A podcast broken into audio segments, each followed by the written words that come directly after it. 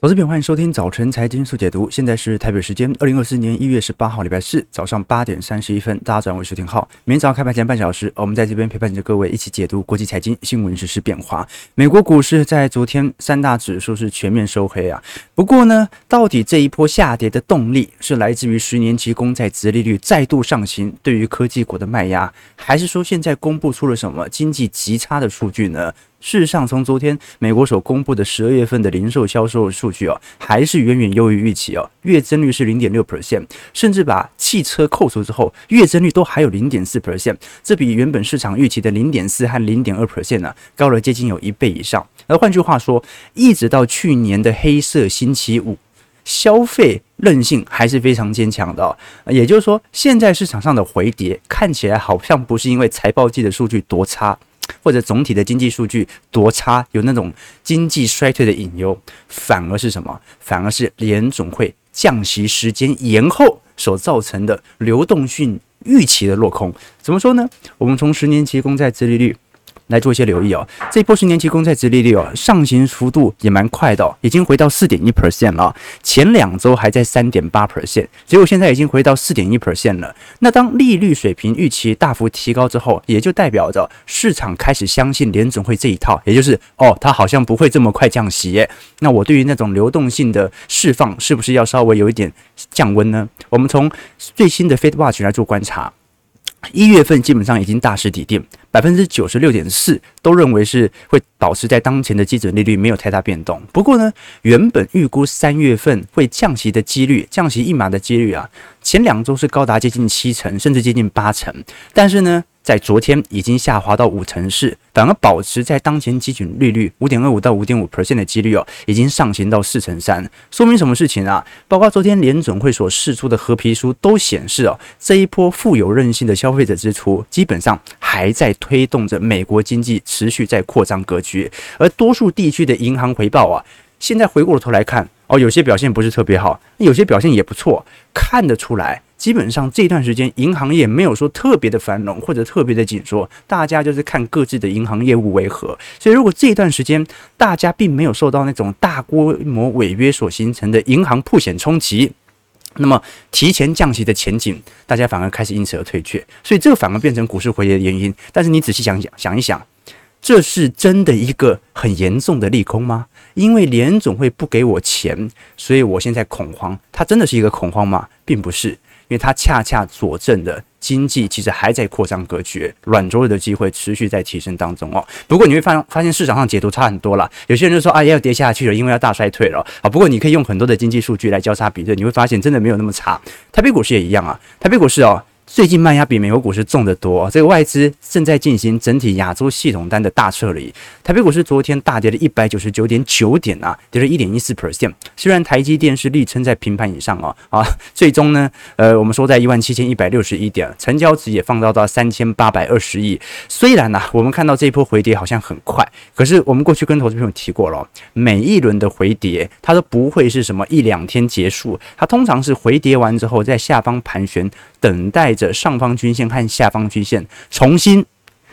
凝聚以后啊，再度的形成共识力向上拉抬，而现在季线和半年线很明显都还在一个上行区间。我们反而要观察的是，外资这一波为什么卖压来的这么显著？台币已经贬回到三十一点五块了，让人家开始怀疑：诶，这个台币难道升值区间就这样结束了吗？不太可能吧，因为联准会未来降息的可能性仍然远远高于再升息的可能性，所以台币大概率还是一个走升的方向吧。但市场上已经开始有所质疑了，因为外资昨天卖超幅度真的很大，总体卖超幅度是高达七百八十二亿。哦，这个是历史上的，我记得是第三第三大纪录哦，第一次哦，这个卖超幅度来最大的是二零二一年，当时二月二十六号啊，总体外资的总卖超金额是九百四十四点零七亿。啊，当时是美国十年期殖利率的快速飙升，而且股市刚好了，在二一年当时二月份的时候，你看当时我记得是二零年年底就开始涨嘛，一直涨涨涨涨涨，涨到二月份，然后突然发现乖离拉的有点高啊，结果呢，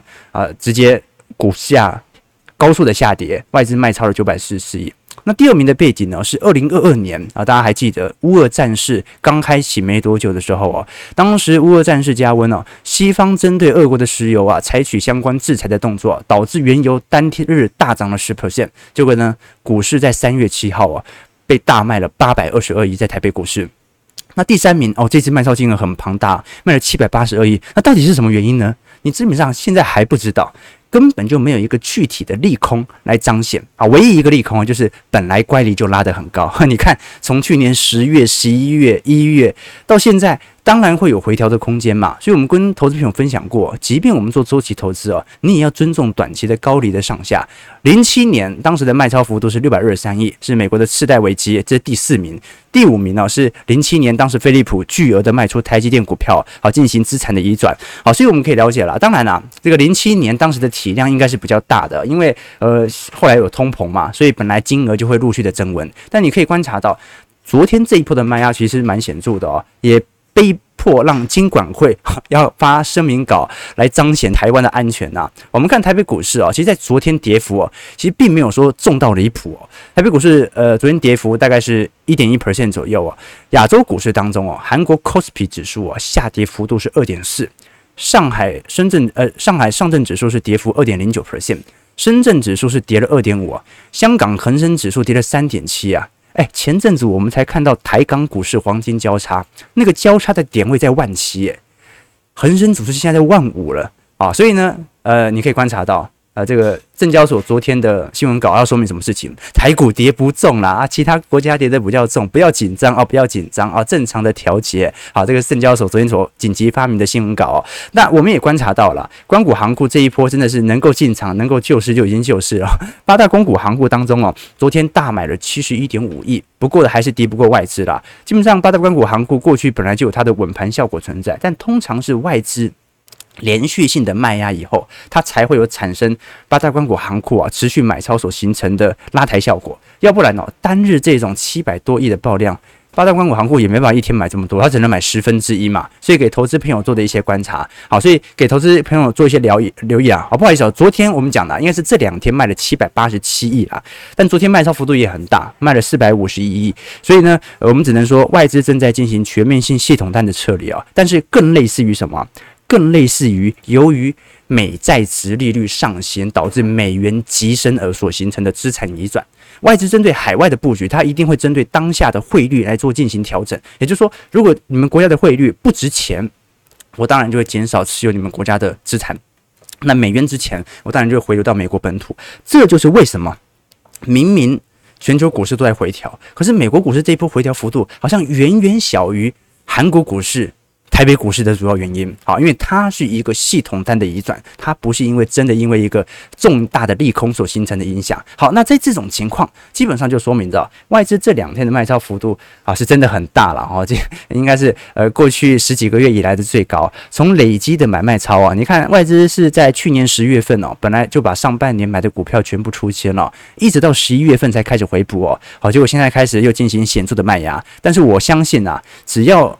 降息的预期始终存在，这个联准会只要总有一天降息，美元迟早有一天会回流到亚洲系统单。好，到时候台北股市能不能向上支撑，那就看台北股市的基本面，看回流的幅度会不会到时候比韩国、比日本、比中国市场、比东南亚还要来得更加亮丽哦。那另外一件事哦，你会发现，诶，昨天卖那么重，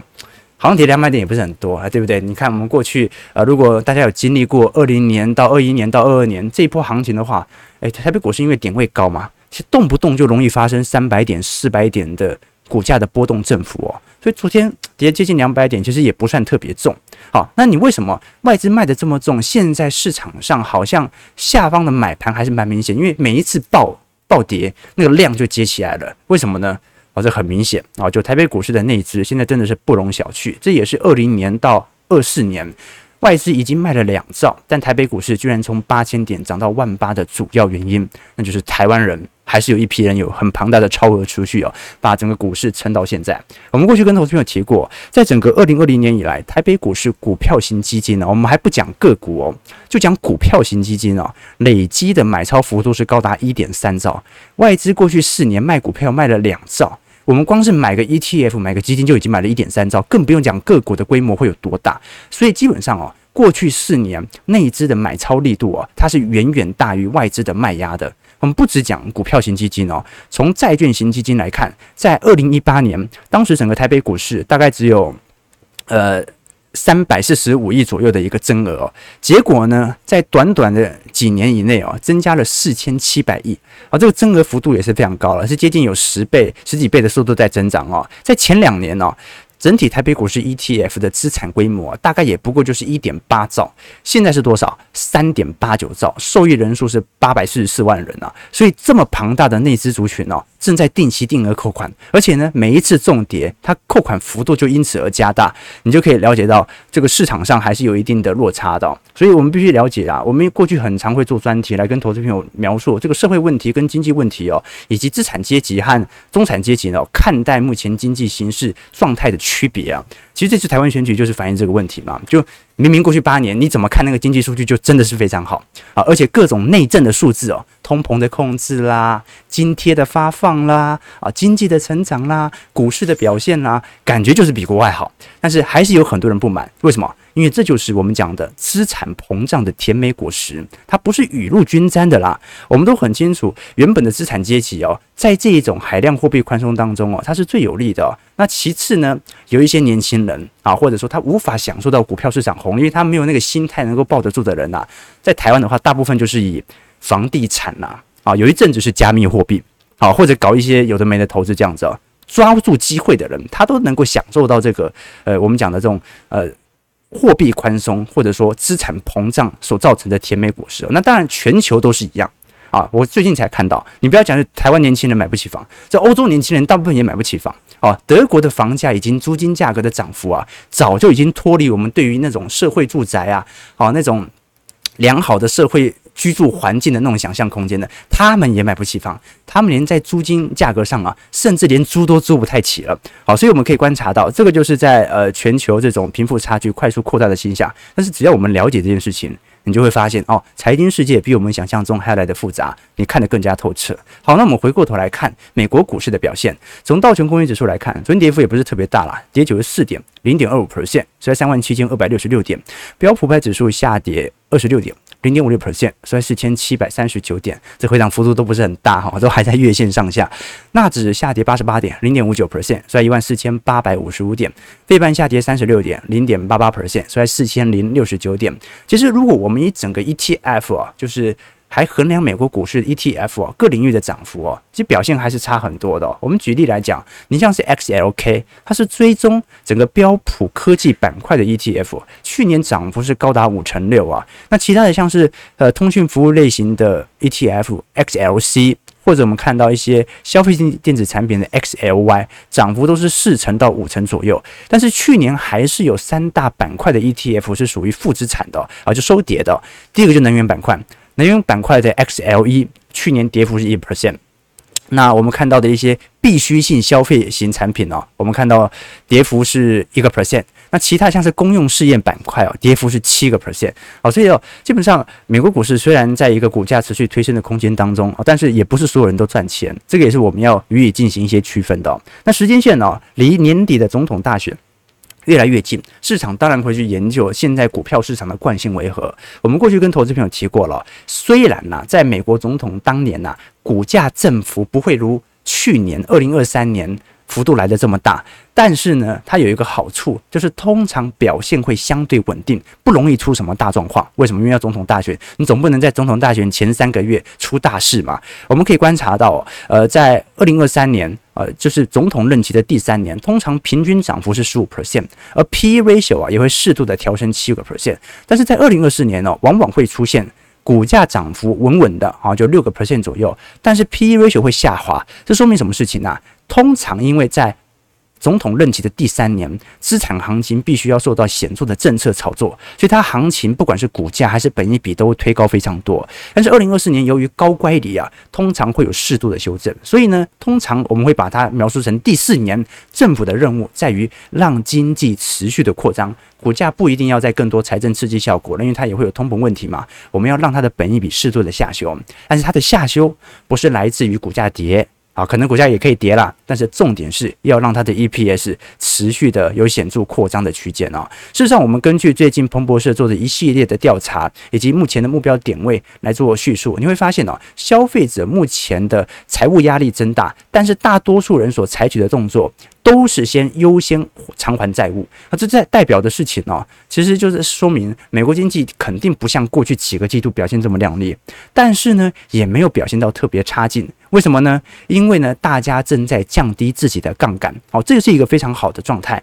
呃，纽约联准会做的一项调查显示哦，当问这些受访者说，如果收入意外增加十 percent 的话，会怎么做哦？有三十八点四 percent 的受访者表示，他们会将多余的钱用于偿还债务哦，这个是二零一六年八月份以来的最高比例哦。那主要原因来自于目前利率水平过高，尤其在信用卡贷款的利率、循环利率啊接近两成三的情况底下，优先偿还债务是多数民众会选择的想法。那当被问及如果收入意外减少的话怎么办呢？这个创纪录的比例者也认为啊。如果利率持续下行的话，他也不得不增加借款。但是如果利率还在一个高位区间，他会减少自己的必要开销。这说明投资人其实越来越精明了。大家都很清楚，低利率就可以多买一些东西。好，那高利率的话，那就多还一点债务，以防自己有可能会受到更显著的冲击啊。事实上，消费者在未来四个月的购买大件物品的耐久财啦。也在缓步的下滑当中，哦，比如说，呃，你像是一些比较长期使用的家电、电子产品、家具或者房屋维修啊，目前也在缓步的下滑。好，这给投资朋友做的一些观察啦。首先就是市场上消费形态的转变，就是我们现在处于的，也不能说是极端好的状态，所以你不能说现在是泡沫，因为大家有点在那个勒紧裤腰带哦，这苦着要过日子的感觉哦。但是你说现在经济到极差吗？从目前所开出的财报，还有我们昨天所看到的十月份的零售销售数据，大家口嫌体正直啊，好，就是跟很多中产一样嘛，就是啊，资产阶级当然是没什么好抱怨的嘛，因为你享受这个红利啊。但是很多中产就，哎，这个虽然薪水是有涨啊，但是哎，这生活没有变得更好啊，这这，但是呢，该花的还是会花，大概是这种状态。美国经济现在就保持在这种状态一阵子哦，那这是一个好事情，就是你根本就看不到很明显的利空。但是你也知道它不会差到哪里去。我们可以观察最近 Market Light Pulse 哦，这个是彭博社哦，几乎每个月都会所进行的调查。它是针对二百五十二位呃一般的投资人当中啊，问他们这些退休的储蓄者，而且是退休族群当中哦，比较偏好进行资产的组合为何？那么看到他所受访的显示，有一半的人都表示，他们更愿意把资金投入到股票市场，以应对价格的上涨啊。那有。百分之六哦，我还会觉得还不错。有百分之六认为可以布局黄金，好，这个也是另外一种选择了。其实我们可以观察，在经历这一代人哦，呃，我们看到零八年到二零二三年哦，这一代以最快速的消费速度上涨之后啊，这些养老的投资者，就是我们现在调查都是投退休的投资族群哦，基本上采取一系列的一个方式，大部分啊，即便在这个时间点呢。都愿意进行股票资产的购买，所以我们必须承认，它不只是什么什么台北股市现在大家投资意愿变强啊，每跌就必买啊，外资敢卖我们就敢接啊。台北股市这几年的状况是这样吗？美国股市也在采取这种状况，虽然美国股市大部分是机构式的，那散户的力量基本上不大啊。你要讲退休，顶多也是退休基金的被动式买盘，但是如果它是主动进行自己资产配置的退休族群的这些内资买盘哦，美国股市也也有一样的概况。你敢跌，我就敢买啊！哦，它某种程度你会觉得这是死韭菜，但某种程度他心态够稳哦，他能够像台北股市这些定期定额散户投资者连续支撑个三年四年的话，那你大概也可以了解。它就会形成长期刚性的买盘。OK，提问投资朋友，那我们唯一的重点就是你要如何获得更高的报酬？因为我们会待在市场当中嘛。事实上，我们最近才观察到啊，劳动基金以及劳退基金呢，陆续公布在去年截止到十一月底的绩效。我以劳动基金来看呢，劳动基金在呃去年元月份到十一月份的收益规模是接近有六千三百亿哦。啊，预计整个二零二三年全年会创下历史新高了。我们从过去几年的收益率表现来做观察，其实劳动基金的波动幅度算是蛮大的哦。你看，当时在一五年、一八年、二二年，当时跌幅分别是零点二四、一点九七以及六点七 percent 哦。其实跌幅看起来，二零二二年是比较重，可是二零二二年大盘跌了接近两成，进入熊市啊。那涨幅呢？涨幅并没有想象中来的少哦。你像是一四年收益率还有六点一五 percent，一六年、一七年分别是三点五 percent 和七点五 percent，基本上你要。跑赢通膨是有一个大概率的一个现象哦。好，那我们另外看一下劳退，劳退其实表现就稍微比较差一点，因为劳退就就本身就持有大量的一些债券。我们举例来说，我们先看一下劳退基金所持有的成分股，比重最大当然还是台积电嘛，再来是红海。国泰金、台达电、富邦金、中华电、广达啊，差不多就这些全职股啊，就一半科技，那一半就是属于传产金融哦。可是劳退本身的绩效表现就没这么亮丽了。我举个例子来说，去年元月到十一月，照来讲绩效表现是相对很亮丽的，但是新制劳退基金的收益率只有十 percent 啊。但去年台北股市涨幅是两成四啊，好，所以第一个这个有一定的落差。啊，那第二点呢，是我们观察到以近三年的平均绩效啊，新制劳退基金其实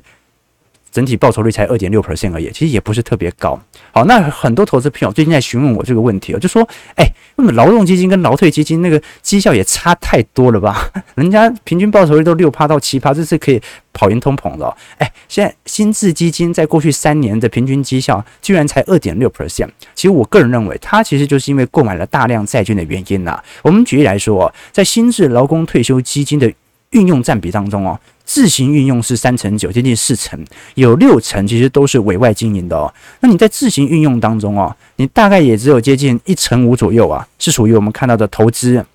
啊，这个我们看到的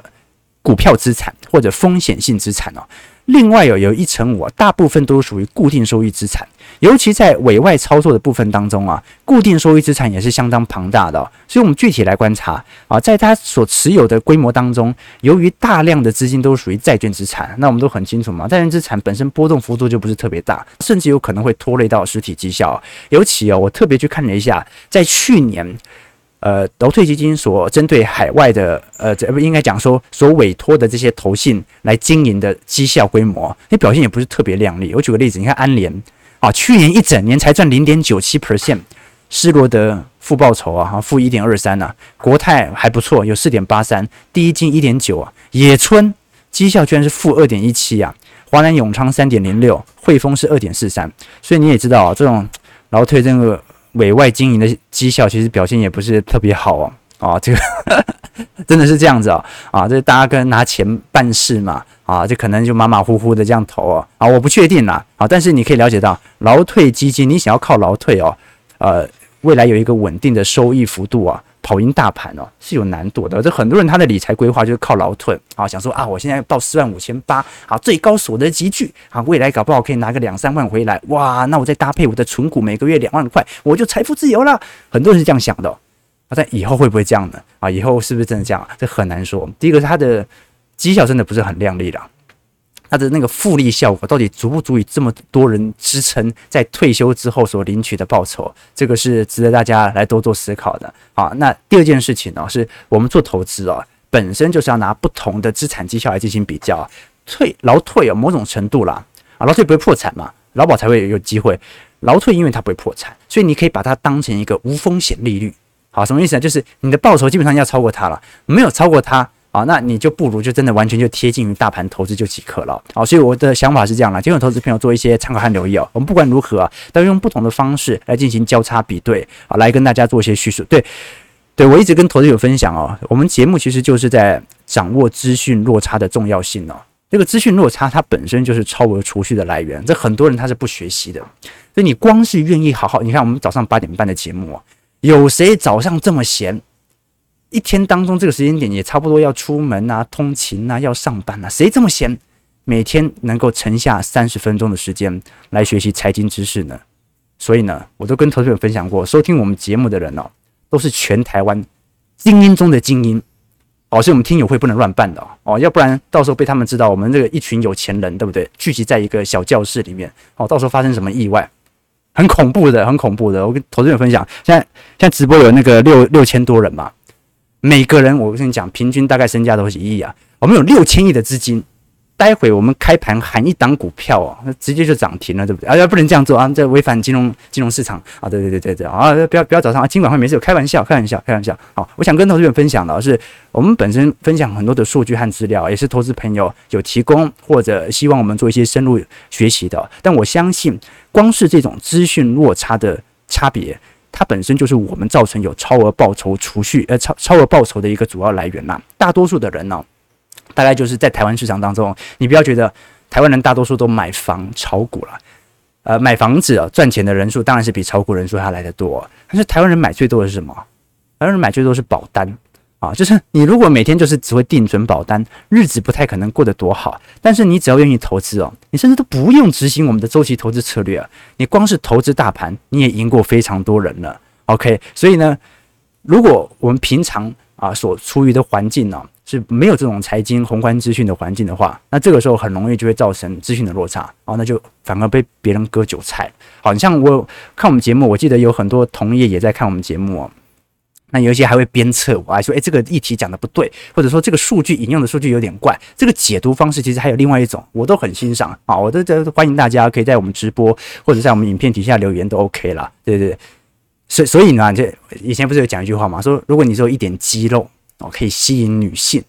啊，你肌肉满满就只能吸引男性的。在在某个领域当中也是这样啊，就是 我们一般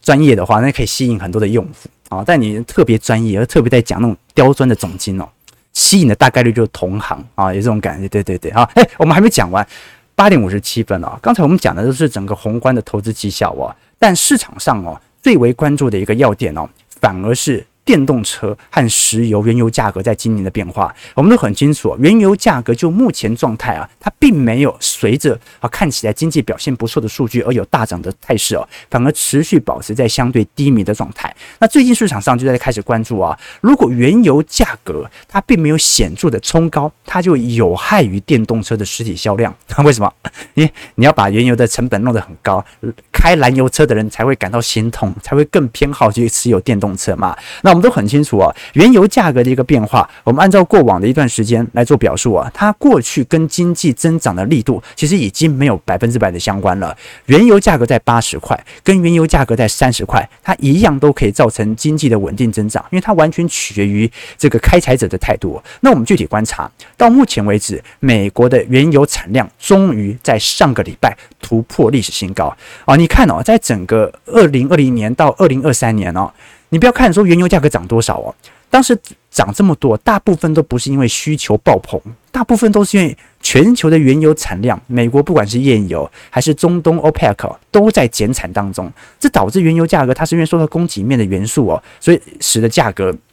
居高不下。但是现在连页岩油的产量都已经顺势的超越二零一九年的高点了，我们基本上可以定掉，原油价格很难再有新一轮的。呃，原油价格的大涨所形成的通膨，为什么呢？因为你说，即便 OPEC 它持续采取减产态势，但是美国到目前为止早就已经是全球最大的石油生产国了，目前占全球的石油产量大概是有两成一。第二名是沙乌地阿拉伯，占的占比只有一成三，俄罗斯是十 percent。那当然，你把整个中东加起来，它可能勉强跟。美国有的一拼，但是我们都很清楚知道哦，如果美国的页岩油在这个时间点哦，正式突破二零一九年的开采量的新高，这就说明美国政府所采取的态势已经非常显著了。今年拜登政府最重要的任务就是全面性的压低燃油价格，也就是让市场上感受到那个通膨最为显著的因子。美国人常开车嘛，啊，那你说食品价格啦、人力成本呢，你要让它下滑，那个都好几个季度以后的事情，因为它的传导时间比较慢。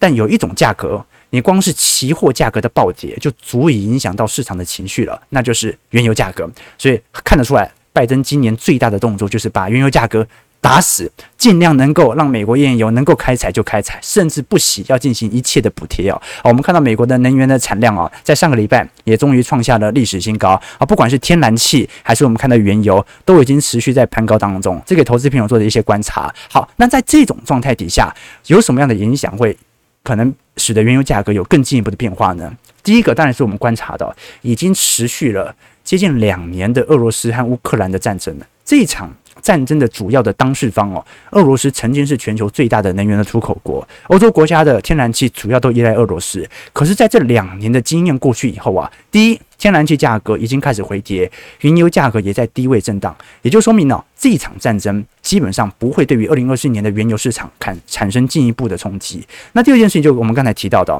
美国是全球最大的石油的消费国，美国的车用燃油的消费量每天是九百万桶啊，占全球总量的百分之五十啊，所以呢，它有两种方式来确保原油价格不要涨。第一，就是更进一步进行电动车的一切补贴；那第二。就是把自己美国的产量有显著的提高，让西德州原油价格能够降下来。第三，就看欧佩克能够熬多久了。欧佩克已经减产两年了啦，你减产两年了，你的确你可能造成原油价格不容易造成显著下滑，但是呢，你的市场就被美国市场和俄罗斯市市场给夺走了，这是我们观察到的一个方向啦。那最后哦，我们过去跟投资朋友提过，就目前呃整个原油价格的走跌哦，受到影响最大的哦。基本上是属于电动车市场，怎么说呢？你看特斯拉，特斯拉昨天哦，呃，跌幅算蛮重的，跌了一点九八 percent。它在本轮的反弹当中哦，其实表现算是蛮疲惫的。你像之前的微软啊、Google 啊、辉达，那股价都在呃创史高嘛。但特斯拉在过去一年当中，